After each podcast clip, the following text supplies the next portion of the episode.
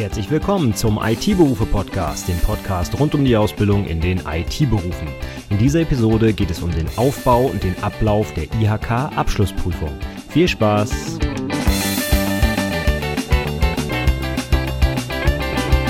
Hallo und herzlich willkommen zur 180. Episode des IT-Berufe Podcasts. Und in dieser Episode mache ich mal was ganz Besonderes. Und zwar nehme ich eine alte Episode mal neu auf, weil die sich inzwischen etwas überlebt hat. Und zwar meine aller, aller, allererste Podcast-Episode, Nummer 1. Da ging es nämlich um den Aufbau und den Ablauf der IT-Abschlussprüfung, beziehungsweise der IHK-Abschlussprüfung in den IT-Berufen. Damals speziell noch für Anwendungsentwicklerinnen für äh, für Fachinformatikerinnen, für Anwendungsentwicklung, so. Aber inzwischen ist es ja komplett anders. Ne? 2020 wurden die IT-Berufe neu geordnet und äh, ein bisschen was hat sich auch bei der Abschlussprüfung getan. Und deswegen dachte ich mir, ich aktualisiere die Episode mal. Die alte lasse ich mal online. Es gibt ja noch ein, zwei, die vielleicht in die Nachprüfung müssen oder so, für die das noch realistisch äh, rele relevant ist. So, aber ansonsten mache ich das Ding einfach mal komplett neu und wir gehen mal die ganze neu geordnete Abschlussprüfung in den IT-Berufen heute durch, sodass da alle einmal auf dem Stand sind. Und wenn du schon äh, diese Podcast-Episode hörst, weit nach 2020, was völlig okay ist, dann äh, brauchst du gar keine Gedanken über die alte Prüfungsordnung mehr machen. Für dich gilt das, was ich heute hier erzähle. Und zwar übrigens völlig unabhängig von welchem IT-Beruf wir reden, denn die Abschlussprüfung ist überall gleich aufgebaut. Inhaltlich natürlich unterscheiden sich einige Teile, aber grundsätzlich vom Aufbau, vom Ablauf ist es für alle sieben IT-Berufe identisch und deswegen nehme ich heute die Episode für alle IT-Berufe auf. Ja, wie ich schon angekündigt habe, äh, gibt es zwei Teile, nämlich einmal den Aufbau der Abschlussprüfung. Das heißt, was sind die konkreten Prüfungsteile, welche Inhalte, ne, schriftlich, Projektarbeit etc.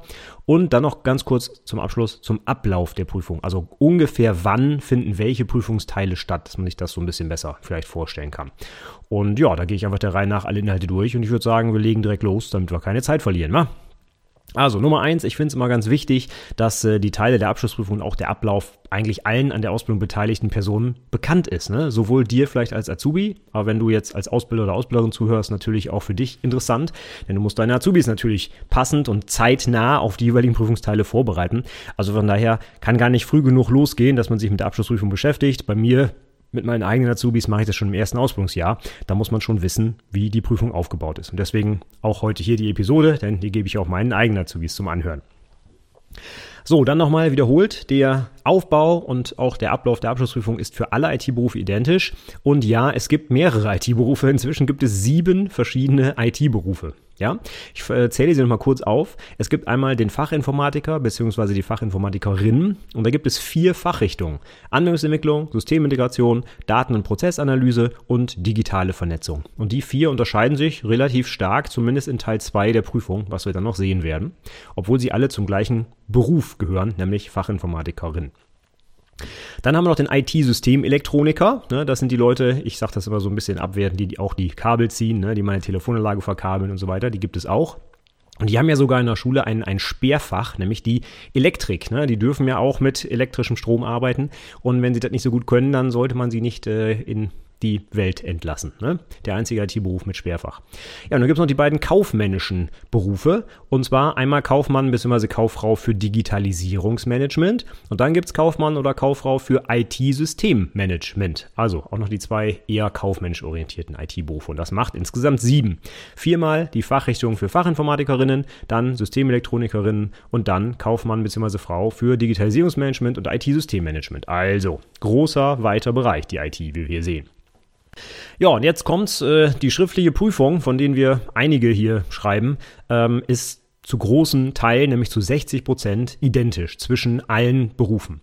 Also wohlgemerkt, schriftliche Prüfung, da gibt es verschiedene Teile, gehen wir auch gleich drauf ein. Der erste Teil der Abschlussprüfung ist komplett identisch und der Viso-Teil ist auch für alle identisch. Und dann gibt es eigentlich nur noch zwei schriftliche Prüfungen, die unterschiedlich sind, je nach Beruf. Und äh, das heißt, die meisten ITlerinnen können sich völlig identisch auf die Prüfungen vorbereiten und müssen dann noch ein bisschen oben drauflegen für ihren eigenen Beruf bzw. Äh, die Fachrichtung. Ansonsten, wie gesagt, der Podcast hier heute ist für alle IT-Berufe, egal was du lernst. Und dann, bevor wir weitermachen, noch ein wichtiger Hinweis. Wir leben ja in Deutschland und äh, da ist Bildung Ländersache, wie wir wissen.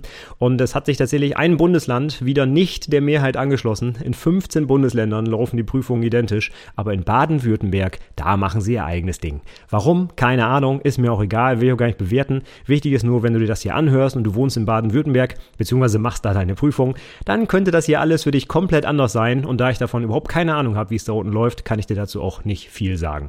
Von daher, alles, was ich heute erzähle, gelten, äh, gilt für alle Bundesländer außer Baden-Württemberg. Ja, das ist schon mal ganz wichtig. Wenn du da wohnst, kannst du wahrscheinlich jetzt abschalten. Gut, dann machen wir weiter. Kommen wir zum Aufbau der Abschlussprüfung. Ganz wichtig, was ich heute hier erzähle, ne? der, der Mann aus dem Internet hat im Podcast gesagt, la la la. Ja, das ist schön, wenn du dann mit so einer Argumentation bei der IHK vor äh, ständig wirst, aber das würde ich dann vielleicht nicht machen. Wenn du es ganz genau wissen willst und auch rechtlich verbindlich wissen willst, dann guckst du in die Berufsverordnung für deinen Ausbildungsberuf. Jeder Ausbildungsberuf hat eine Berufsverordnung, die ist ein paar Seiten lang, da sind ein paar Paragraphen drin. Keine Angst, das ist kein hochtrabendes Anwaltsdeutsch, das kann man einigermaßen gut verstehen und da würde ich empfehle ich auch meinen eigenen Azubis, einfach mal einen Blick drauf werfen. Ne? Lies die doch mal durch, deine Berufsverordnung. Das sind nur ein paar Seiten und dann weiß es ganz genau, wie deine Ausbildung eigentlich laufen muss und vor allem, wie die Prüfung laufen muss. Die habe ich alle in den Show Notes verlinkt. Wie immer findest du die unter itberufepodcast.de slash 180 für die 180. Episode heute. Für alle sieben Berufe gibt es dort die Ausbildungsverordnungen verlinkt. Kannst du einfach anklicken. Wobei für die vier Fachinformatiker gibt es nur eine Ausbildungsverordnung. Ähm, das heißt, die anderen also die insgesamt vier Ausbildungsverordnungen, die kannst du da dir angucken. Und die für Fachinformatiker ist halt so untergliedert, dass nach einzelnen Fachrichtungen nochmal ein bisschen unterschieden wird und dann die ähm, fachrichtungsspezifischen Inhalte einzeln aufgedröselt werden. So, wenn ich jetzt hier aber gleich was zum Beispiel zitiere oder auch in die Shownotes gepackt habe, dann kommt das immer aus der FI aus die Fachinformatiker Ausbildungsverordnung, ja, müsste wortgleich oder sehr, sehr ähnlich auch in allen anderen Ausbildungsverordnungen stehen. Ich wollte mir jetzt bloß nicht die Mühe machen, aus vier verschiedenen Texten alles zusammen zu kopieren, beziehungsweise die Fachinformatiker Ausbildungsverordnung, so, enthält auch für jede Fachrichtung nochmal die gleichen Texte, bloß in anderen Paragraphen. Also da wird man völlig wahnsinnig. Das wollte ich jetzt nicht machen. Von daher kannst du davon ausgehen, dass die Texte äh, identisch sind. Im Zweifel guckst du auch bitte in deine Berufsverordnung für deinen Beruf und verlässt dich nicht darauf, was der Macke da im Internet erzählt. Ne? Ist ganz wichtig. Gut, dann würde ich sagen, starten wir direkt mit dem ersten Prüfungsteil und der heißt auch Teil 1. Überraschung. Es gibt Teil 1 und Teil 2 der Abschlussprüfung. Wir haben nämlich in den IT-Berufen seit der Neuordnung eine sogenannte gestreckte Abschlussprüfung. Aus Teil 1 zusammengesetzt, der nach 18 Monaten geschrieben wird, und Teil 2 zum Ende der Ausbildung. Und alle Prüfungsteile, die wir heute durchgehen, zählen in die Abschlussnote rein. Das heißt, es ist nicht mehr so, wie es vielleicht mal früher war oder in einigen Berufen immer noch ist, mit der Zwischenprüfung, die man, ja, wo man, wo man quasi da gewesen gewesen sein muss und das reicht. Nein, alle Prüfungsteile, die du schreibst in der IHK-Abschlussprüfung, sind relevant für deine Abschlussnote. Und insbesondere auch Teil 1 der Prüfung, ich spoilere das schon mal, der nimmt nämlich 20% der Abschlussnote ein. Und diesen ersten Teil der Prüfung, den schreibst du schon nach 18 Monaten, also ungefähr nach der Hälfte deiner Ausbildungszeit. Und wie gesagt, 20% deiner Note macht das aus. Also, ne, da kannst du dir auch die Abschlussnote mit versauen, wenn du dich nicht gut darauf vorbereitest. Habe ich hier im Podcast aber schon einige Episoden zu aufgenommen, wie du dich vorbereitest mit konkreten Inhalten und so weiter. Das soll jetzt hier aber nicht das Thema sein, sondern es geht erstmal darum, was ist überhaupt Teil 1 der Prüfung. Also, Teil 1 der gestreckten Abschlussprüfung oder GAP, wie ich die immer abkürze, findet im Prüfungsbereich Einrichten eines IT-gestützten Arbeitsplatzes statt. Das heißt, das ist so ein ganz allgemeines Thema und deswegen ist er auch für alle IT-Berufe exakt identisch. Da geht es dann um solche Themen wie Datensicherung, Datensicherheit, RAID, ein bisschen Projektmanagement, Kundenberatung, Präsentieren, ganz viele verschiedene allgemeine Prüfungsthemen. Wie gesagt, das will ich heute nicht im Detail hier durchgehen, dafür habe ich genug andere Podcast-Episoden. Aber es sind quasi die Grundlagen, die für alle IT-Berufe identisch und relevant sind und teilweise in der Berufsschule sogar eins zu eins vermittelt werden. Das heißt, da gibt es Schulen, wo einfach alle IT-Berufe zusammen in einer Klasse sitzen, zumindest in den ersten 18 Monaten. Okay, was genau hat es da für Prüfungsbereiche? Das kann man auch schön nachlesen in der Ausbildungsverordnung. Da steht dann drin, der Prüfling muss nachweisen, dass er in der Lage ist, Kundenbedarfe zielgruppengerecht zu ermitteln. Okay. Hard- und Software auszuwählen und ihre Beschaffung einzuleiten. Also nicht nur auswählen, sondern auch kaufen vor allem, ne? also Angebote einholen und so weiter. Dann einen IT-Arbeitsplatz zu konfigurieren und zu testen und dabei die Bestimmungen und die betrieblichen Vorgaben zum Datenschutz, zur IT-Sicherheit und zur Qualitätssicherung einzuhalten. Das heißt, auf Deutsch gesagt, ich will einen PC, baue mal einen zusammen, aber achte darauf, dass da irgendwie, dass das Ding abgesichert ist. Ne? So als Beispiel. Dann Kunden und Kundinnen in die Nutzung des Arbeitsplatzes einzuweisen, heißt Schulen, präsentieren, Gespräche führen ne? und die Leistungserbringung zu kontrollieren und zu protokollieren. Also auf Deutsch abrechnen. Ne? Was habe ich gemacht, was habe ich gekostet, was kriegt der Kunde für eine Rechnung von mir.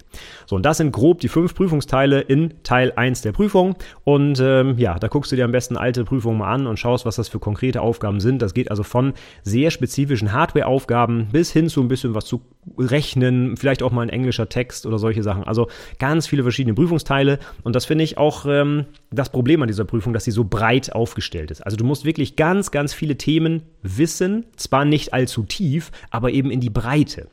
Und es ist ja nun mal einfach so, dass zum Beispiel ein Anwendungsentwickler, eine Anwendungsentwicklerin nicht unbedingt jeden Tag irgendwo einen Windows-PC aufsetzt, ne? weil die sollen ja programmieren lernen. Von daher, da gibt es Inhalte, die man im Alltag, im eigenen Beruf vielleicht nicht so auf, ja, auf täglicher Basis, sage ich mal, macht. Und deswegen ist das sehr, sehr lernintensiv. Das sage ich dir schon mal. Also unterschätze bitte nicht Teil 1 der Prüfung. Das ist ein sehr breites Wissen und äh, bereite dich da bitte rechtzeitig drauf vor. Nicht unterschätzen bitte.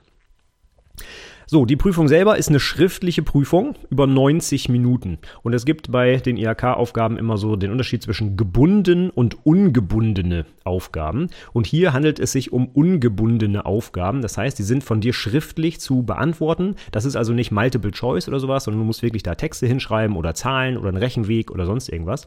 Und äh, die schriftliche Prüfung geht über 90 Minuten und die wird von einem Menschen korrigiert, nämlich von den Prüfern bzw. Prüferinnen wie mir, die dann meistens ein, zwei Wochen nach dem Prüfungstermin alle zusammenkommen und dann diese Prüfungen eben korrigieren. Und inhaltlich hatten wir gerade schon die groben Bereiche gesehen. Ganz konkret steht in der Ausbildungsverordnung noch, es geht quasi um alles, was in den ersten 18 Monaten der Ausbildung beigebracht werden muss. Also nicht beigebracht hätte werden, im Moment, wirklich beigebracht wurde, sondern hätte beigebracht werden müssen. Das heißt, wenn du in deinem Unternehmen zum Beispiel in deiner Berufsschule nicht alle Prüfungsthemen bearbeitest, dann äh, ist das leider dein Pech. Du musst dir das Zeug einfach selber drauf schaffen. Das heißt, die Prüfungsthemen stehen im Ausbildungsrahmenplan. Das, was dein Unternehmen dir in den ersten 18 Monaten vermitteln müsste, das sind einmal die Themen der Prüfung. Und dann auch noch der Rahmenlehrplan, der gilt für die Berufsschulen. Das heißt, da steht drin, was du in den einzelnen Lernfächern in der Berufsschule lernen musst. Und die Teile in diesen beiden Plänen, im Ausbildungsrahmenplan für die Unternehmen und Rahmenlehrplan für die Schule, die auf die ersten 18 Monate zutreffen, die werden und können in der Prüfung abgefragt werden. Darum geht's. Das heißt, wenn du da eventuell Bedenken hast, dass du da nicht alles abgedeckt kriegst, dann äh, setz dich mal am Wochenende oder am Abend, guck dir das an, beziehungsweise im ersten Fall sprich einfach mal mit deinem Ausbilder oder deiner Ausbilderin, weil die ist ja dafür zuständig, dir das Zeug natürlich zu vermitteln. Ja? Du hast dafür hoffentlich auch einen betrieblichen Ausbildungsplan von deinem Ausbildungsunternehmen bekommen mit Vertragsunterschrift und da müsste eigentlich genau drinstehen, wann du was vermittelt bekommst im Unternehmen, damit und insbesondere auch eingehalten wird, dass du alle Themen bis zur Prüfung vermittelt bekommen hast und gelernt hast. Also werf da gerne mal einen Blick drauf. Verlass dich hier nicht auf deine Schule und dein Ausbildungsunternehmen. Es ist genauso auch deine Pflicht zu gucken, ob alles abgedeckt ist. Ne? Das ist eine deiner Aufgaben auch als Azubi, da mal so einen Blick drauf zu haben. Ich habe, wie gesagt, alles in den Shownotes verlinkt. Auch nochmal die Rahmenlehrpläne. Wie gesagt, das sind zwei komplett unterschiedliche Sachen. Ausbildungsrahmenplan fürs Unternehmen und der Rahmenlehrplan für die Schule. Das sind auch zwei unterschiedliche Dokumente, ganz unterschiedlich aufgebaut und geschrieben. Und schau da gerne mal rein. Rahmenlehrpläne gibt es übrigens nur zwei, nämlich einmal für Fachinformationen Fachinformatikerinnen und IT-Systemelektronikerinnen gleichzeitig. Die müssen mehr oder weniger das Gleiche lernen.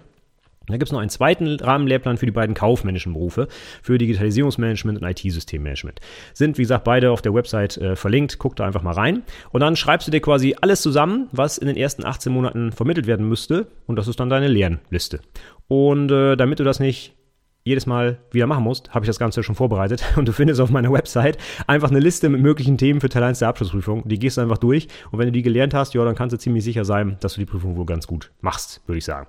Also von daher guck da mal drauf, bearbeite die mal und äh, ja, sorg dafür, dass du bis zu Teil 1 der Prüfung das alles drauf hast. Wie gesagt, das Ergebnis dieses Prüfungsteils geht zu 20% in die Abschlussnote ein. Also von der Gesamtnote, 20%, ne? ein Fünftel deiner gesamten Note. Das ist schon ganz ordentlich. Ja, und wenn du dich noch weiter vorbereiten willst, hör mal in die Podcast-Episoden rein oder eben geh meine Themenliste durch. Dann äh, bist du da, glaube ich, schon mal ganz gut am Start. So, das war schon Teil 1 der Prüfung, also eine 90-minütige Klausur quasi nach ungefähr der Hälfte deiner Ausbildungszeit. Und jetzt kommen wir zu Teil 2. Und das ist dann quasi die ehemals große, dicke, fette Abschlussprüfung. Die ist jetzt nicht mehr ganz so fett, weil sie halt nur noch 80% der Note zählt. Nur noch in Anführungszeichen, ja. Und Teil 2 unterteilt sich auch nochmal wieder in Unterpunkte. Und die wollen wir jetzt alle mal einfach durchgehen. Ähm, vielleicht vorweg, es soll so sein, dass in Teil 2 alle Inhalte, die in Teil 1 schon abgeprüft wurden, nicht nochmal drankommen. Das heißt, du wirst als Anwendungsentwicklerin da hoffentlich nicht nochmal nach RAID-Systemen gefragt oder so, ja.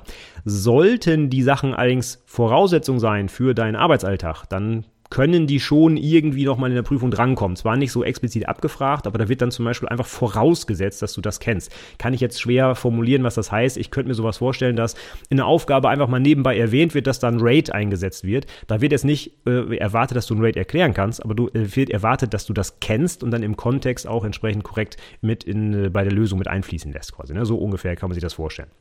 Von daher, du musst jetzt nicht nochmal die ganzen Hardware-Bestandteile des Computers und so explizit für die Prüfung lernen, aber du solltest sie auch nicht vergessen haben nach Teil 1 der Prüfung. Das ist vielleicht auch ganz wichtig. Ne? Du lernst nicht nur für die Prüfung, dann ist alles wieder weg, sondern das kann unter Umständen hintenrum irgendwie noch in Prüfung Teil 2 mit einfließen. Ne? Also bitte dieses Bulimie-Lernen, was ich sowieso ganz gruselig finde, nicht für Teil 1 anwenden. Verteil das lieber über die ersten 18 Monate, immer regelmäßig, immer wieder was lernen, damit es auch hängen bleibt, denn eventuell brauchst du es nochmal für Teil 2.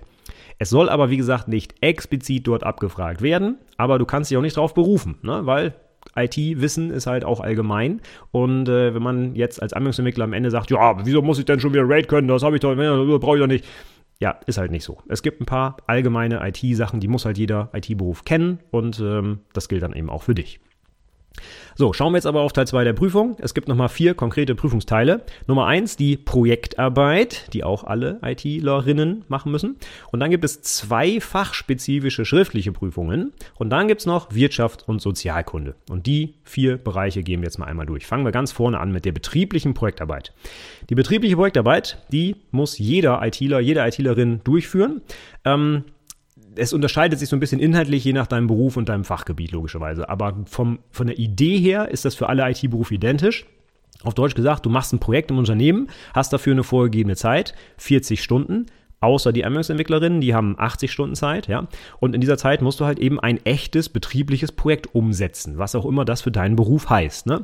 Anwendungsentwicklerinnen, die werden halt was programmieren. Systemintegratoren, ja, weiß nicht, setzen halt ein Netzwerk auf und Digitalisierungsmanagerinnen, die was auch immer die machen. Ja, erarbeiten ein Konzept für Digitalisierung im Supermarkt oder keine Ahnung, halt irgendwie sowas. Ne? Aber die Rahmenbedingungen sind immer gleich. Du musst das Projekt selber planen, durchführen, dokumentieren vor allem. Das ist auch das, was am Ende bewertet wird. Und äh, was jetzt der letztliche Inhalt des Projekts ist, ja gut, das ist dann fachspezifisch. Aber die Rahmenbedingungen für das Dokument, das Prüfungsartefakt, was du erstellst, nämlich deine Projektdokumentation, die ist eigentlich für alle IT-Berufe identisch.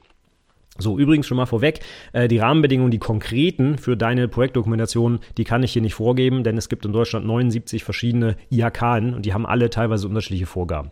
Einige sagen bis zu 15 Seiten, andere sagen mir doch egal, andere schränken die Anzahl der Seiten im Anhang ein, andere wollen genau eine Schriftart und Größe vorgegeben haben und so weiter. Da guckst du einfach auf der Website hoffentlich deine IHK, wo du dann sowas zur Verfügung gestellt bekommst.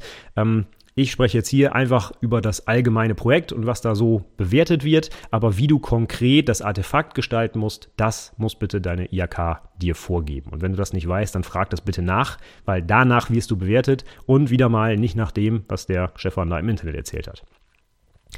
Okay, also betriebliche Projektarbeit, ein echtes Projekt in deinem Ausbildungsunternehmen. Und du hast 40 Stunden, beziehungsweise als Anwendungsentwicklerin vielleicht eben auch 80 Stunden. Also so viel ist das nicht. Ne? Eine Arbeitswoche quasi, beziehungsweise zwei Wochen bei Anwendungsentwicklerinnen. Und worum geht's hier? Wörtlich steht in der Berufsverordnung, der Prüfling hat eine betriebliche Projektarbeit durchzuführen und mit praxisbezogenen Unterlagen zu dokumentieren. Das deutet schon mal darauf hin, dass du eine Doku erstellen musst. Ne? Und nicht einfach nur, ja, ich habe da was programmiert, aber ob ich es wirklich gemacht habe, haha, das äh, seht ihr nicht, weil ich zeige es euch nicht deutet so ein bisschen auf das zentrale Prüfungsartefakt hier hin, nämlich die Dokumentation. Ich sage immer so flapsig, es interessiert am Ende niemanden, ob du dein Projekt wirklich umgesetzt hast. Wichtig ist das, was auf dem Papier steht. Das ist deine Prüfung, die du ablegst, die Projektdokumentation. Ne? Das ist ganz, ganz wichtig, dass die vernünftig läuft. Das heißt, im Zweifel steckst du deine Zeit, die dir noch verbleibt, in die Doku und nicht in die wirkliche Umsetzung des Projekts. Denn, äh, wie gesagt, das interessiert am Ende niemanden. Es geht um die Bewertung dieses Dokuments. Dann vor der Durchführung der betrieblichen Projektarbeit hat er dem Prüfungsausschuss eine Projektbeschreibung zur Genehmigung vorzulegen. Das ist der sogenannte Projektantrag. Das heißt, bevor du das Ding umsetzt, prüfen die Prüfer und Prüferinnen, ob das Projekt auch zu deinem Beruf passt, ob das äh, tief genug ist, ob da wirtschaftlich alles berücksichtigt ist, etc. pp. Dafür habe ich mehrere Podcast-Episoden und Artikel auch geschrieben. Projektantrag ist so ein Artefakt für sich. Das wird nicht bewertet, aber wenn der halt schlecht ist, dann wird dein Projekt gegebenenfalls abgelehnt und dann darfst du noch einen neuen einreichen. Also das Thema muss halt für deinen Beruf auch passig sein und vom Umfang her auch passen und äh, deswegen muss das vorab genehmigt werden. Und erst wenn das Ding genehmigt ist, dann darfst du anfangen und das Projekt umsetzen. Ganz wichtig. Setzt du es vorher um und das findet jemand raus, dann fällst du durch. Mach's lieber nicht. Dann in der Projektbeschreibung hat er die Ausgangssituation und das Projektziel zu beschreiben und eine Zeitplanung aufzustellen. Oh, das wird sogar explizit vorgegeben. Dann kannst du nicht einfach sagen, ja, ich will da was programmieren, sondern da muss quasi zum Beispiel deine 80 Stunden als Anwendungsentwicklerin müssen da genau aufgegliedert werden. Ne? Acht Stunden Dokumentation, acht Stunden Programmierung der Oberfläche, drei Stunden Wirtschaftlichkeitsbetrachtung etc. pp. Hier findest du genug Beispiele bei mir auf der Website, gehe ich jetzt nicht im Detail durch.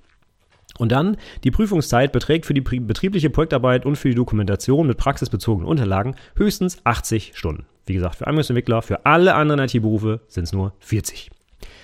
So, und wichtig ist jetzt, wenn du diese Dokumentation erzeugt hast und ein Projekt umgesetzt hast, dann kommt noch ein zweiter Prüfungsteil hinten dran. Und zwar muss der Prüfling wieder mal nachweisen, dass er bzw. sie in der Lage ist, die Arbeitsergebnisse adressatengerecht zu präsentieren und seine Vorgehensweise bei der Durchführung der betrieblichen Projektarbeit zu begründen. Und aus diesen beiden Punkten werden die nächsten beiden Prüfungsteile abgeleitet, nämlich einmal eine Projektpräsentation. Das heißt, du präsentierst vor dem Prüfungsausschuss dein Projekt. Und Nummer zwei, ein Fachgespräch. Und das schließt dann die Projektpräsentation an. Da darf der Prüfungsausschuss dir dann quasi Fragen stellen und dich nochmal löchern. Übrigens direkt schon mal vorweg, da geht es nicht nur um Fragen zu deinem Projekt, sondern da kann auch alles mögliche andere zu IT und insbesondere natürlich zu deinem Beruf gefragt werden. Ja? Das, schon, das hört man auch oft im Internet, äh, dass das nur übers Projekt gehen darf. Das ist nicht der Fall. Ne? Also wenn du zum Beispiel, weiß ich nicht, prozedural was programmiert hast, kann ich dich im Fachgespräch trotzdem noch Objektorientierung fragen und auch umgekehrt. Ne? Du musst halt die Kerngebiete deines Berufs kennen, unabhängig davon, ob du, die, ob du sie in deinem Projekt auch angewendet hast oder nicht. Ne? Gut, dabei gibt es noch eine kleine Einschränkung und zwar, die Prüfungszeit beträgt insgesamt höchstens 30 Minuten für diesen zweiten Teil, die Projektpräsentation und das Fachgespräch zusammen. Und davon, die Präsentation soll höchstens 15 Minuten dauern. Steht auch explizit in der Berufsverordnung. Wenn es insgesamt höchstens 30 Minuten geht und höchstens 15 Präsi, dann weißt du, dass das Fachgespräch auch 15 braucht, ja. Und ich sage auch gleich vorweg, es wird ziemlich dämlich, nur fünf Minuten zu präsentieren, weil dann verschenkst du halt ganz viele Punkte. Die Prüfer und Prüferinnen wollen natürlich auch ein bisschen über dein Projekt erfahren. Das heißt, ich würde als Richtwert immer von exakt 15 Minuten ausgehen. 15 Minuten Präsi, 15 Minuten Fachgespräch. Das ist das, was ich allen empfehle, auch meinen eigenen Azubis und so laufen bei uns auch die Prüfungen ab. 15, 15. So, dann haben wir nochmal die Gewichtung dieser ganzen Prüfungsteile, wenn wir nochmal zusammenfassen für die Projektarbeit. Es gibt einmal die Projektdokumentation, die macht 50 Prozent deiner Note für diesen Teil aus. Und dann Projektpräsentation und Fachgespräch zusammen auch 50 Prozent. Die werden also nicht einzeln bewertet und einzeln benotet. Es gibt nur eine Note für Projektpräsi und Fachgespräch zusammen. Das heißt, Doku 50 Prozent, Präsi und Fachgespräch, die fasse ich auch gern zusammen als mündliche Prüfung, nochmal 50 Prozent. Und da das insgesamt 50 Prozent deiner Note ausmacht, dieser Teil, nämlich die betriebliche Projektarbeit, zählt also die Doku schon mal ein Viertel deiner Gesamtnote und Präsi und Fachgespräch nochmal ein Viertel deiner Gesamtnote. Die hauen also richtig rein, wenn man so sagen will. Ne? Das sind so die gewichtigsten Prüfungsteile und entsprechend sorgfältig solltest du die auch umsetzen und dich darauf vorbereiten. Aber auch hierzu findest du einen Haufen Episoden bei mir im Podcast. So, Projektarbeit und Teil 1 der Prüfung sind ja für alle IT-Berufe identisch, bloß bis auf den Inhalt der Projektarbeit natürlich. Und jetzt kommen wir zum Teil, der wirklich spezifisch für jeden einzelnen Beruf unterschiedlich ist. Und zwar die fachspezifischen schriftlichen Prüfungen, weil es zwei gibt. Und das sind zwei schriftliche Prüfungen zu je 90 Minuten. Und das sind wieder, wie in Teil 1 auch, ungebundene Aufgaben. Das heißt, die werden einfach im Freitext oder mit dem Rechenweg oder wie auch immer von dir beantwortet. Da gibt es nichts zum Ankreuzen oder so, sondern das ist einfach, ja, äh, wird, wird von dir dahingeschrieben und wird von einem anderen Menschen, nämlich Prüfer oder Prüferin, wieder korrigiert. Und davon gibt es dann eben gleich zwei. Und die werden passend zu jedem Ausbildungsberuf individuell mit Themenfeldern ausgestattet. Das heißt, hier schreibt wirklich jeder Beruf und auch jede Fachrichtung eine einzelne, völlig unabhängige Prüfung. Und damit du dir so ein bisschen Eindruck davon machen kannst, worum es hier geht, ich will das nicht im Detail durchgehen, das dauert jetzt hier zu lange, habe ich einfach mal nur die Themen, die Überschriften quasi der Themengebiete für diese Prüfung Teil 2 herausgesucht für die sieben Berufe. Für Anwendungsentwicklerinnen heißen die Planen eines Softwareprodukts und Entwicklung und Umsetzung von Algorithmen. Also, ja, wieder Fokus auf den Kerninhalt des Berufs. Ich muss ein Produkt, da geht es nicht nur um die Programmierung, das ist der zweite Prüfungsteil hier, sondern auch um die ganze Planung, Projektplanung, Anforderungsermittlung etc. Das ist dann eben Planen eines Softwareprodukts. Ne? Und so heißen die beiden Prüfungsteile. Für Systemintegratorinnen heißen die beiden Teile Konzeption und Administration von IT-Systemen und Analyse und Entwicklung von Netzwerken. Das heißt, hier geht es einmal um Systeme wahrscheinlich im Einzelnen und dann um Netzwerke im Großen, wenn die zusammenarbeiten. Dann haben wir Fachinformatikerinnen der Fachrichtung Daten- und Prozessanalyse, die machen Durchführen einer Prozessanalyse und Sicherstellen der Datenqualität. Oh, Finde ich auch gut. Ne? Nur wenn man ein bisschen was äh, ermittelt, heißt es ja nicht, dass die Daten passen. Also Fokus darauf, dass die Qualität auch stimmt.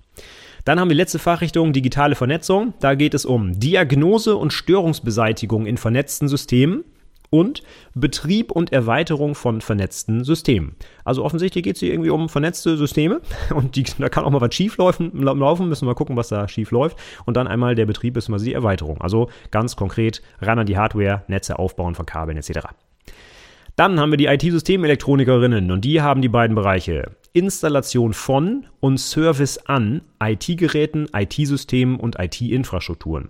Und der zweite Teil, Anbindung von Geräten, Systemen und Betriebsmitteln an die Stromversorgung. Ah, hier sieht man nochmal den Hinweis, da geht es um Strom, da wird es gefährlich, wenn man da was falsch macht. Ne? Also das ist die Besonderheit dieses Berufs.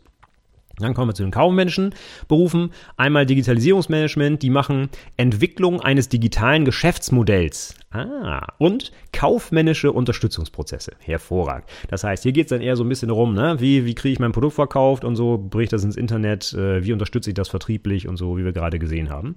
Und dann letzter Beruf, IT-Systemmanagement, Einführen einer IT-Systemlösung und kaufmännische Unterstützungsprozesse.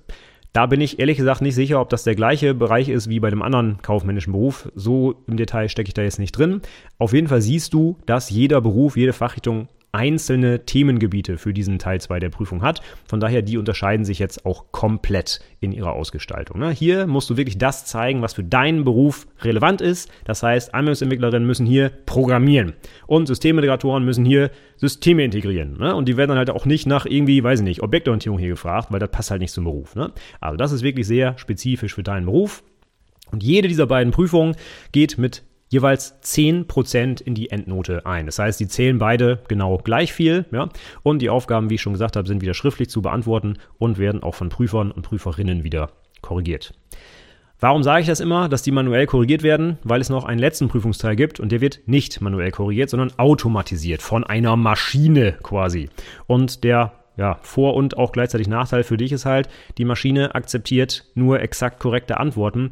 Prüfer, die drücken da vielleicht auch mal ein Auge zu oder geben da mal einen halben Punkt mehr oder sowas, damit du nicht unter die entsprechende Notengrenze rutscht.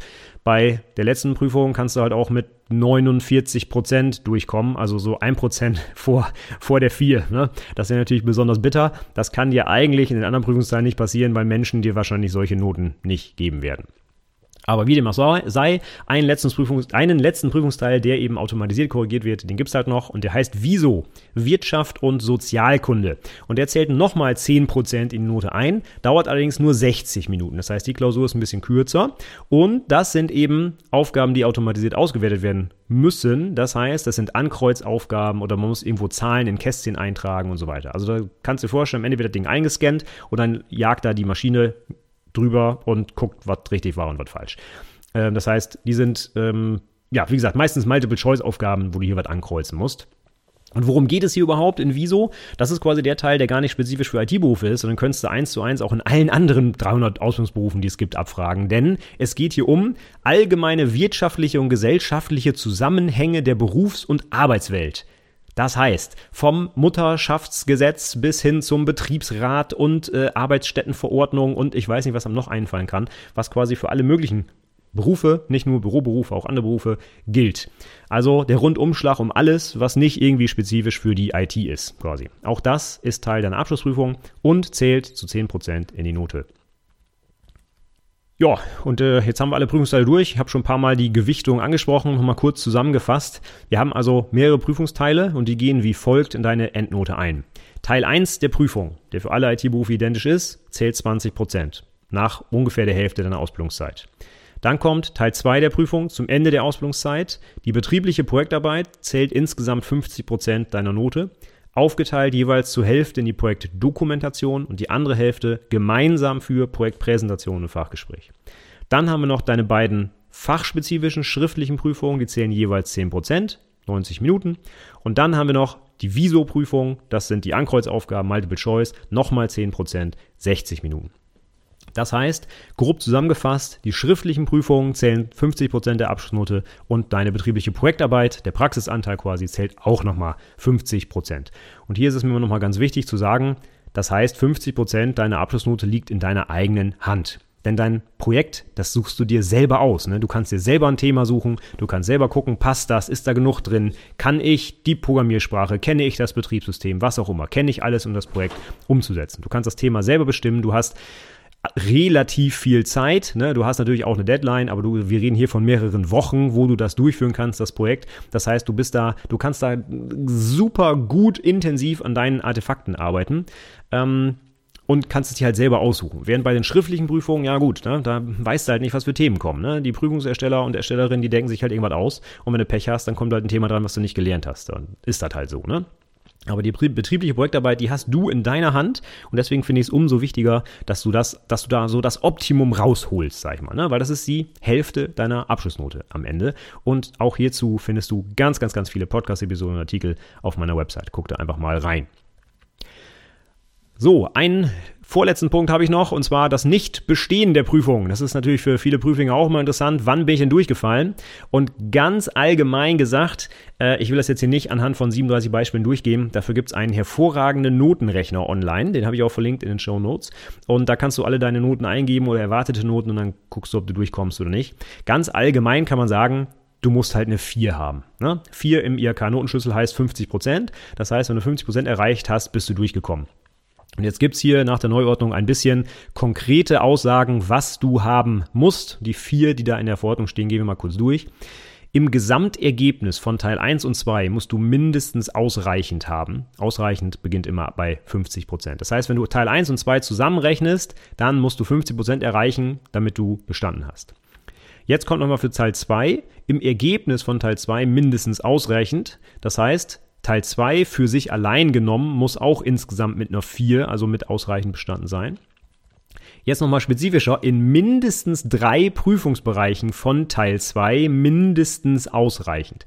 Das heißt, insgesamt muss Teil 2 mit 50% bestanden sein. Es reicht aber, es geht aber nicht, wenn du zum Beispiel, weiß ich nicht, also ich, ich kann das jetzt so schnell im Kopf nicht rechnen, aber angenommen, du hast zwei Fünfen und zwei Einsen oder sowas und das gleicht sich auf 50% aus, wäre das trotzdem nicht okay, weil du hast halt zwei Fünfen. Das geht nicht. Also du musst insgesamt 50%, aber auch in mindestens drei Bereichen nochmal mindestens 50% haben. Ne? Und dann, nochmal ganz wichtig, in keinem Prüfungsbereich, allerdings von Teil 2, ungenügend und ungenügend eine 6, ne, das gibt's ab 30% abwärts, also bis 29%, ab 30 ist schon eine 5. Das heißt, ähm, das solltest du nirgendwo haben. Wohlgemerkt in Teil 2. Das heißt, anders formuliert, in Teil 1 der Prüfung kannst du nicht durchfallen. Selbst wenn du eine 6 hast dort, kannst du die Prüfung noch bestehen. Eigentlich wirst du natürlich keine so ganz gute Gesamtnote mehr erreichen können bei 20% Gewichtung. Ne? Aber die konkreten Aussagen hier mit ausreichend und ungenügend tralala beziehen sich alle nur auf Teil 2. Das heißt aber bitte nicht, dass du Teil 1 der Prüfung auf die leichte Schulter nehmen solltest. Bitte, bitte, bitte nicht, ja?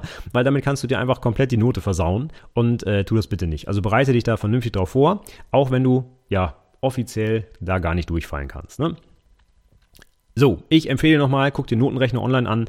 Ähm, es gibt da so viele Sonderfragen. Was ist, wenn ich hier 47 und da 53 Prozent habe? Gleich sieht das aus, la la la. Ehrlich gesagt, keine Ahnung, rechne das einfach aus. Ich habe sowas auch nicht im Kopf. Und wir im Prüfungsausschuss haben auch einen Notenrechner, wo wir am Ende das Ding damit durchrechnen, weil diese ganzen Sachen kannst du nicht im Kopf rechnen. Ne? Das ist wirklich schwierig. Gut, und damit kommen wir jetzt zum letzten Teil der Episode heute und zwar dem Ablauf der Prüfung. Also Aufbau kennst du jetzt, die ganzen Prüfungsteile mit Gewichtung und was du erreichen musst und jetzt geht's um den zeitlichen Ablauf. Das heißt, wann findet eigentlich was statt? Und da ist es jetzt so, dass es, ähm, da wir ja zwei Prüfungsteile haben, Teil 1 und 2, jetzt quasi jeweils zwei Zeiträume gibt, wann du diese Prüfung schreiben musst oder kannst. Und zwar gibt es für Teil 1 der Prüfung eine Frühjahrprüfung und eine Herbstprüfung. Frühjahr, das ist dann ungefähr so, ähm, ja, sagen wir mal Februar, März und Herbst ist dann so September, Oktober. Diese Prüfungstermine übrigens, schon mal vorweg, werden bundesweit einheitlich, in Klammern außer Baden-Württemberg, von der sogenannten Aufgabenstelle für kaufmännische Abschluss- und Zwischenprüfungen festgelegt. ihk-aka.de kannst du auf die Website gehen, habe ich auch verlinkt in den Show Notes. Da stehen schon für die nächsten zwei, drei Jahre alle Termine fest. Das heißt, da gibt es auch keine Diskussion, hier in, Niedersachsen wird es anders gemacht als in Bayern. Nee, das ist bundesweit einheitlich. Die schreiben ja alle die gleiche Prüfung. Und es wäre halt sehr seltsam, wenn ich in Niedersachsen zwei Tage vorher die Prüfung schreibe, damit die Leute sich in Bayern noch schön abgucken können, was die Aufgaben waren. Ne? Also, wenn du wissen willst, wann du deine Prüfung schreibst, warte nicht auf einen Brief von deiner IHK, sondern guck einfach im Internet nach, weil die sind einfach bundesweit einheitlich. Ne? Da gibt es jetzt auch keine Ausnahmen. Von daher, guck da bitte einfach rein. Ganz grob wird das aber eben, wie gesagt, die Frühjahrsprüfung meistens im Februar, März und die Herbstprüfung im September, Oktober ungefähr laufen. Das hängt auch davon ab, wie sind die Sommer- und Herbstferien und ich weiß, kein, ehrlich gesagt, keine Ahnung, wovon das abhängt. Ja, Das wird halt einfach festgelegt, guck da rein und äh, mach dir da keine Gedanken drüber. Die sind halt einfach vorgegeben.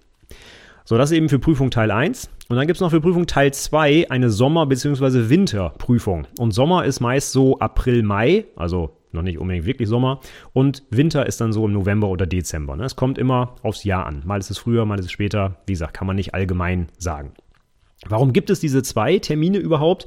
Naja, es gibt ja auch Leute, die ihre Prüfung, äh, ihre Ausbildung verkürzen, zum Beispiel um ein halbes Jahr. Oder es gibt Umschüler und Umschülerinnen, es gibt Dualstudierende, die die externe Prüfung machen. Es gibt so viele Ausnahmefälle und die machen halt nicht, wie es sonst üblich ist, zum Beispiel zum 1.8. oder zum 1.9. beginnen die ihre Ausbildung, ähm, obwohl doch meistens beginnen sie die, aber dann enden die halt ihre Ausbildung etwas früher, weil die zum Beispiel ein halbes Jahr verkürzt haben. Ja? Und dann müssen sie halt auch ein halbes Jahr früher die Prüfung schreiben und deswegen gibt es immer diese zwei Prüfungstermine im Jahr. Heißt aber auch, wenn du durch deine Prüfung durchknallst, hast du nur ein also hast du nur die Chance, in einem halben Jahr nochmal die Prüfung zu machen. Du kannst nicht sofort wieder antreten, weil es gibt ja nur zwei Termine im Jahr. Ne? Das heißt, jedes halbe Jahr findet quasi eine Prüfung statt. Und Teil 1 der Prüfung eben im Frühjahr bzw. Herbst und Teil 2 eben im Sommer oder im Winter. Gut, schau dir deine Termine schon mal an. Übrigens, falls du die Ausbildungsbegleitung äh, in meinem Newsletter abonnierst, dann kannst du auch deine Prüfungstermine dort genau einstellen. Das heißt, du bekommst von mir passend genau zu deinen Prüfungsterminen die Vorbereitungs-E-Mails, wann du dir was angucken musst, äh, die Packliste für den Tag der Prüfung und ich weiß nicht was. Äh, den findest du übrigens unter itberufepodcast.de slash newsletter. Kostet nichts, trag dich einfach ein und in den ersten paar Mails, die dann automatisiert an dich geschickt werden, kannst du auswählen, wann deine Prüfungen sind. Und ich kenne ja die Termine auch. Ich habe sie ja online nachgeguckt bei der Aufgabenstelle und habe die schon in meinem System hinterlegt. Das heißt, du wirst dann genau passend für deine Prüfungen die E-Mails von mir bekommen. Also, die werden bundesweit einheitlich festgelegt. Und ja, wie gesagt, bis auf Baden-Württemberg. Ne? Dafür kann ich wieder nicht sprechen. Die machen immer ihr eigenes Ding. Das heißt, auch die Termine sind anders. Ne? Das passt alles nicht zusammen, weil die Prüfungen ja auch nicht gleich sind. Das heißt, da ist egal, ob die früher oder später schreiben als alle anderen, weil die haben ja eh eigene Prüfung. Irgendwie doof. Gut, wie dem auch sei. Guck dir diese Prüfungstermine an und dann ist es so, üblicherweise, wenn du eine ganz normale Ausbildung durchläufst, wirst du ähm, zum Beispiel jetzt bei uns, bei uns fangen die Azubis am 1.8. an. Es gibt auch Bundesländer, wo das am 1.9., am 1.10. passiert. Ich gehe jetzt mal vom 1.8. aus, ja? Und wenn du jetzt deine Ausbildung normal absolvierst, wirst du dann quasi ungefähr nach anderthalb Jahren, also nach den 18 Monaten, deine Prüfung schreiben. Manchmal ein bisschen länger, weil es halt eben im Februar oder März erst ist. Ne? Da findet der erste Prüfungsteil statt. Und dann wartest du nochmal ungefähr ein Jahr und dann bist du mit Teil 2 der Prüfung dran, weil die ist ein bisschen länger gestreckt. Du hast ja noch dein betriebliches Projekt und das beginnt schon deutlich vor dem eigentlichen Prüfungstermin, weil du brauchst ja ein paar Wochen, um das umzusetzen. Das heißt also grob nach der Hälfte der Ausbildungszeit wird Teil 1 geschrieben und dann ja, sagen wir mal, nach zweieinhalb Jahren ungefähr beginnen die ersten Prüfungsteile von Teil 2. Und äh, das sähe dann ungefähr so aus, dass du halt im Februar, März deine Teil 1 schreibst, dann hast du quasi noch äh, so ein halbes Jahr Zeit, legst dann langsam mal so dein, dein Thema für ein Abschlussprojekt fest und äh, meistens ist dann so im Frühjahr des nächsten Jahres musst du den Antrag eingeben, äh, abgeben und dann bist du so im Mai vielleicht mit der schriftlichen dran und dann kurz danach, Juni, Juli, je nachdem wie die Sommerferien bei euch sind, dann eben auch noch die mündliche Prüfung hinten dran. Das ist so der grobe Ablauf. Und wenn wir die einzelnen Teile nochmal durchgehen, Teil 1, Teil 2 habe ich jetzt gerade gesagt, die mündliche Prüfung, also Präsentation und Fachgespräch, die findet immer nach den schriftlichen Prüfungen statt und auch nachdem du die Projektdokumentation abgegeben hast, weil die wird ja auch mit bewertet natürlich und am Tag der mündlichen Prüfung muss dein Gesamtergebnis vom Prüfungsausschuss festgestellt werden. Das heißt, die müssen alle deine Projektartefakte kennen. Insbesondere die schriftliche Prüfung und die Projektdokumentation. Die musst du also vorher abgeben. Und dann wirst du, je nachdem, ob du im Sommer oder Winter geprüft wirst, im Sommer zum Beispiel Mai, Juni, Juli irgendwie dran sein mit der mündlichen Prüfung und ansonsten im Dezember, Januar, vielleicht manchmal sogar Februar, je nachdem, wie halt die Ferien sind, äh, für die Winterprüfung. Das sind so die groben Zeitslots dafür. Dann haben wir die betriebliche Projektarbeit. Der Antrag muss meistens, hier kommt es jetzt wieder auf die IHK an, nicht unbedingt aus Bundesland, ähm, je nachdem wie die IHK das vereinbart, ist es bei uns zum Beispiel so, dass für die Sommerprüfung zum 1. Februar der Antrag abgegeben werden muss, für die Winterprüfung zum 1. September. Ja, das heißt, du siehst, ja, so im, im ersten ein, zwei Monaten des neuen Jahres musst du quasi deinen dein Projektantrag schon abgeben. Also abgeben. Das heißt, da muss dein Projekt vorformuliert sein, inklusive Zeitplanung etc. Das heißt, du kannst mal davon ausgehen, dass du so zu Weihnachten im dritten Ausbildungsjahr dein Projektthema schon festlegen musst. Weil du musst den Antrag dann ja noch schreiben und dann zum Beispiel zum ersten, zweiten schon einreichen. Ne? Das heißt, so ab Weihnachten wird's ernst. So mache ich es zumindest immer mit meinen Azubis. Auch hier wieder achte darauf, was deine konkrete IHK für Termine hat. Das kann ich hier nicht bundesweit für alle 79 IHK genau sagen. Bei uns ist es so 1. Februar, 1. September, je nach Prüfung. Dann die Bearbeitungszeit für deine Projektarbeit beginnt, nachdem sie genehmigt wurde. Wenn du den Projektantrag eingereicht hast, hat normalerweise der Prüfungsausschuss zwei Wochen Zeit, den zu genehmigen oder abzulehnen. Und wenn er abgelehnt wird, beziehungsweise mit Änderungen angenommen wird, was es auch gibt, dann hast du manchmal noch zwei Wochen Zeit, um nochmal einen neuen einzureichen. Das heißt, kann bis zu vier Wochen dauern, bis dein Projekt wirklich genehmigt wurde. Und dann bist du zum Beispiel schon im März, wenn du zum 1. Februar was abgibst. Ne? Und dann ist im Mai schon die Prüfung. Das heißt, du hast dann nur noch ja, acht Wochen Zeit für die Umsetzung. Übrigens, ich rede die ganze Zeit von acht Wochen für Umsetzung und so. Du hast doch eigentlich nur 40 Stunden bzw. 80 Stunden. Ja, das stimmt. Länger darf dein Projekt auch nicht dauern. Aber das heißt ja nicht, dass du in dieser Projektbearbeitungszeit eine Woche am Stück an deinem Projekt überhaupt arbeiten kannst. Vielleicht hast du ja auch noch Tagesgeschäft, vielleicht bist du schon in echte Projekte eingebunden. Das heißt, du könntest zum Beispiel auch die Hälfte deiner täglichen Arbeitszeit für das Projekt aufwenden. Und dann dauert das natürlich rein vom Kalender her zwei Wochen wo du innerhalb dieser zwei Wochen halt deine 40 Stunden zum Beispiel aufgewendet hast. Ne? Von daher, es gibt einen Zeitslot nach Genehmigung deines Projekts bis zur Abgabe deiner Projektdokumentation. Das wird dir auch mit Stichtag und Uhrzeit von deiner IHK schriftlich mitgeteilt, wann du das Ding eingereicht haben musst. Und innerhalb dieser Zeit darfst du dein Projekt umsetzen. Du musst das nicht am Stück machen, du kannst das aufteilen und so weiter. Das heißt, ich rede immer von mehreren Wochen, teilweise zwei, drei Monate, die du für die Projektumsetzung hast. Das bedeutet natürlich nicht, dass du drei Monate an dem Projekt arbeiten darfst, weil du hast ja nur 40 Stunden bzw. 80 Stunden Zeit. Du darfst sie bloß innerhalb dieses Zeitraums irgendwo frei verteilen, wie es für dich passt. Ja, das ist ganz wichtig. So, das heißt, du fängst dann an und meistens ist der Abgabetermin für die Doku, zumindest ist bei uns immer so, eine Woche nach der schriftlichen Prüfung. Das heißt, schriftliche Prüfung und Projektdoku gehen so ein bisschen Hand in Hand. Ne? Das bedeutet auch für dich heiße Phase in der Ausbildung. Ne? Du setzt dein Projekt um, du dokumentierst es und darfst dich parallel gleichzeitig noch auf die schriftliche Prüfung vorbereiten. Also, na, da würde ich mir jetzt nicht allzu viel andere Sachen vornehmen in dieser Zeit, bin ich ganz ehrlich, ne? Weil da hast du schon ziemlich viel, was du, was du machen musst in der Zeit. Da darfst du auch mal ein Wochenende oder einen Abend einplanen. Das äh, würde ich dir direkt schon mal so sagen. Okay, wie dem auch sei, bei uns ist es so, meist ungefähr eine Woche nach der schriftlichen Prüfung wird die Doku abgegeben und dann bist du erst noch mit dem größten Teil durch. Ne? Schriftliche Prüfung erledigt, Doku erledigt und jetzt kannst du dich vorbereiten auf die letzten beiden Prüfungsteile und zwar Fachgespräch und Präsi, beziehungsweise andersrum. Erst die Präsi, dann das Fachgespräch, aber es ist ja ein Termin. Ja, wann du damit dran bist, wie habe ich gerade schon gesagt, kommt so ein bisschen drauf an, ne? weil es sind ja immer Lehrer auch im Prüfungsausschuss. Die Prüfungsausschüsse werden paritätisch besetzt durch Arbeitnehmerinnen, durch Arbeitgeberinnen und durch Lehrerinnen. Und da Lehrer ja in den Ferien wohl nicht arbeiten wollen, in Klammern, ähm, ist das immer vor den Sommerferien. Das heißt, ähm, das kann man überhaupt nicht genau sagen, weil die Sommerferien sind ja auch je nach Bundesland komplett unterschiedlich. Also von bei uns kann das sein, dass du schon im Juni, Juno geprüft wirst, manchmal aber auch noch im August, ne? je nachdem, wie halt die Ferien liegen. Man weiß es nicht. Ja? Also normalerweise soll das aber ein paar Wochen nach der schriftlichen Prüfung sein und nach der Abgabe der Projektdokumentation. Das heißt, du hast noch ein paar Tage Zeit, um deine Präsi sauber vorzubereiten und auch um das Fachgespräch zu üben. Auch dazu habe ich mehrere Podcast-Episoden gemacht. Äh, nimm das auch nicht auf die leichte Schulter. Immerhin 50 Prozent von 50 Prozent deiner Gesamtnote fallen auf diese beiden Prüfungsteile. Ne? Und Präsentation hast du wieder komplett in deiner Hand. Du kannst sie im Unternehmen vorbereiten. Da gibt es auch keine Zeitbeschränkung, dass du nur 40 Stunden hast oder so. Die Präsi, da kannst du fünf Wochen lang dran arbeiten und die perfekt machen und üben, bis du dann diesen Prüfungstermin hast. Ne? Das ist die einzige Deadline, die du hast. Und das Fachgespräch, ja gut, da weißt du halt nie, was drankommt. Die Prüfer, Prüferinnen können dich irgendwas fragen. Das heißt, da würde ich mich auch nochmal gesondert drauf vorbereiten, mit Ausbilder, Ausbilderinnen, alle Fragen nochmal durchgehen. Alles, was zu deinem Projekt vielleicht noch an Fragen hochkommen könnte, aber auch drumherum und die Kernbereiche deines Ausbildungsberufs, zum Beispiel Objektorientierung und Datenbanken für die Anwendungsentwicklerinnen und so weiter. Ja, das wäre dann so der Ablauf. Wenn das fertig ist, dann bist du mit der Prüfung durch und kriegst hoffentlich auch deine Noten gesagt. Aber auch das kommt ganz stark auf die IHK und den Prüfungsausschuss an. Ich sage schon mal vorweg, die meisten Prüfungsausschüsse werden dir deine Note nicht mitteilen, sondern werden dir einfach einen Zettel geben, wo ein Kreuz in einem Kästchen ist, bestanden bzw. nicht bestanden. Und das war's. Wenn du ganz nette Prüfungs äh, Prüfer und Prüferinnen im Ausschuss hast, dann sagen die dir das. Oder lassen dir das irgendwie anders zukommen. Aber ehrlicherweise, die meisten Prüfungsausschüsse werden das nicht machen, denn die Noten müssen noch übertragen werden ins IHK-System und dabei könnte theoretisch noch irgendwo ein Fehler passieren oder irgendwas wurde nicht richtig zusammengerechnet oder wie auch immer. Das heißt, es ist eine unverbindliche Aussage, die du dort bekommen würdest. Und erst wenn du das Zeugnis von der IHK bekommst, da ist es dann offiziell. Das ist dann deine Abschlussnote. Deswegen ist es so, dass viele Ausschüsse dir gar keine Note sagen. Und das ist auch nicht böse gemeint. Das hat auch nichts mit dir persönlich zu tun. Das wird dann bei allen anderen Prüflingen genauso wenig gemacht. Das heißt, dann müsstest du noch ein bisschen warten, bis du Post von der IHK bekommst.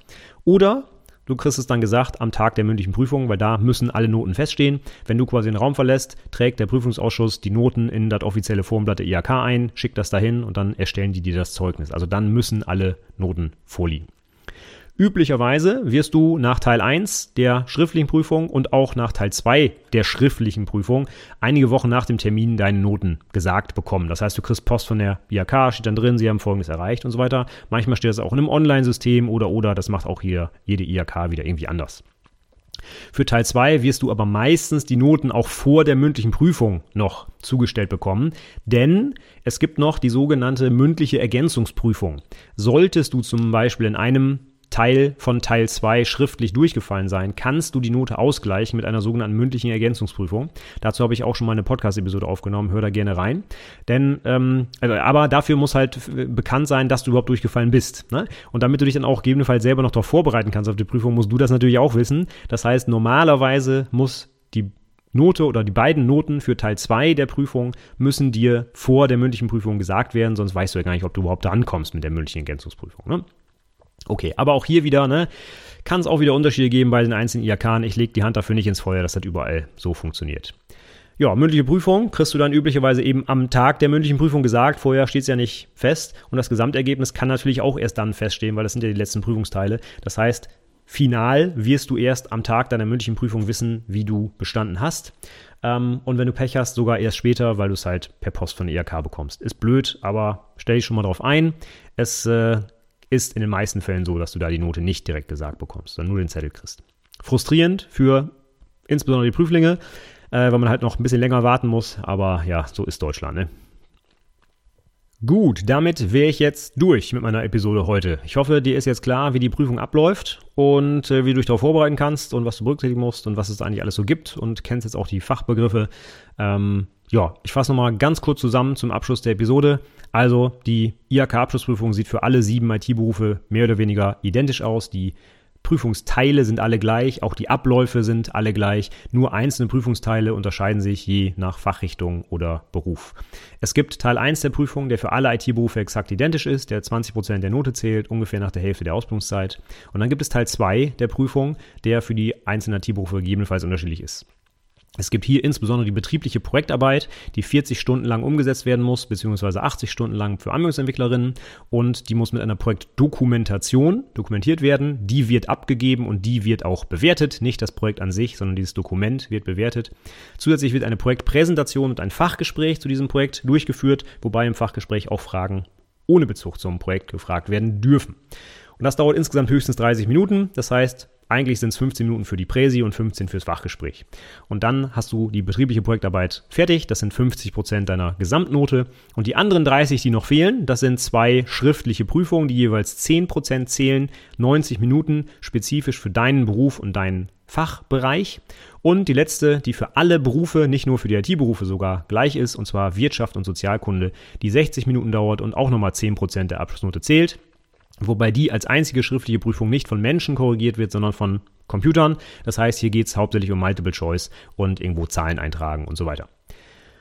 Ja, du bestehst die Prüfung, wenn du im Prinzip, ganz blöd gesagt, insgesamt eine 4 hast, ja, mit so ein paar individuellen Feinheiten für Teil 2 der Prüfung. Du darfst nirgendwo eine 6 haben und du musst auch mehr als oder mindestens drei Prüfungsbereiche von Teil 2 mit 4 bestanden haben und so weiter. Dafür gibt es aber einen hervorragenden Notenrechner online, der dir helfen kann.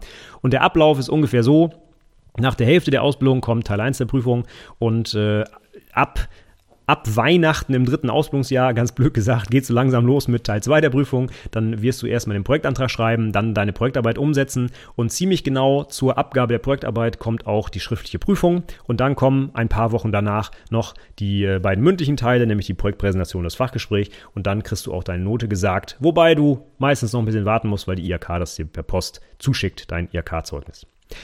Ja, das war's für heute. Das ganze Zeug habe ich mir nicht ausgedacht. Das kannst du nachlesen in den Berufsverordnungen, in den Rahmenlehrplänen etc. Guck dazu einfach in die Show Notes. Ich wiederhole es nochmal: itberufepodcast.de slash 180 für die heutige 180. Episode. Dort findest du auch ein paar Links für die Prüfungsvorbereitung, insbesondere auf Teil 1 der Prüfung, aber auch zur mündlichen Ergänzungsprüfung und was ich heute noch alles erwähnt habe. Guck da gerne mal rein. Ich würde mich freuen, wenn du mir einen Kommentar da lässt, was dir hier gefallen hat oder was dir nicht gefallen hat, ob dir noch was fehlt, äh, ob ich was falsch erzählt habe. Dann äh, korrigiere mich da gerne und schreib mir einen Kommentar unter die Episode. Und nochmal der Hinweis, wenn du über die ganzen drei Jahre deiner Ausbildung von mir jede Woche eine Mail bekommen willst, passend zu deinem Ausbildungsstand, dann melde dich doch für meinen kostenfreien Newsletter an, itberufepodcast.de slash Newsletter. Du kannst ihn jederzeit abbestellen, der kostet nichts und du kriegst aber pünktlich zu den jeweiligen, auch insbesondere Prüfungsteilen deiner Ausbildung, Mails von mir mit Vorbereitungstipps und so weiter. Ja, das wär's von mir heute. Ich hoffe, ich habe jetzt meine aller, allererste Podcast-Episode ein bisschen auf neuen Stand gebracht und kann jetzt die hier immer verlinken und äh, muss nicht dieses alte Ding immer noch mit mir rumschleppen. Ich hoffe, es hat dir auch ein bisschen gefallen. Du hast ein bisschen was mitgenommen. Ich sag vielen Dank fürs Zuhören und bis zum nächsten Mal. Tschüss.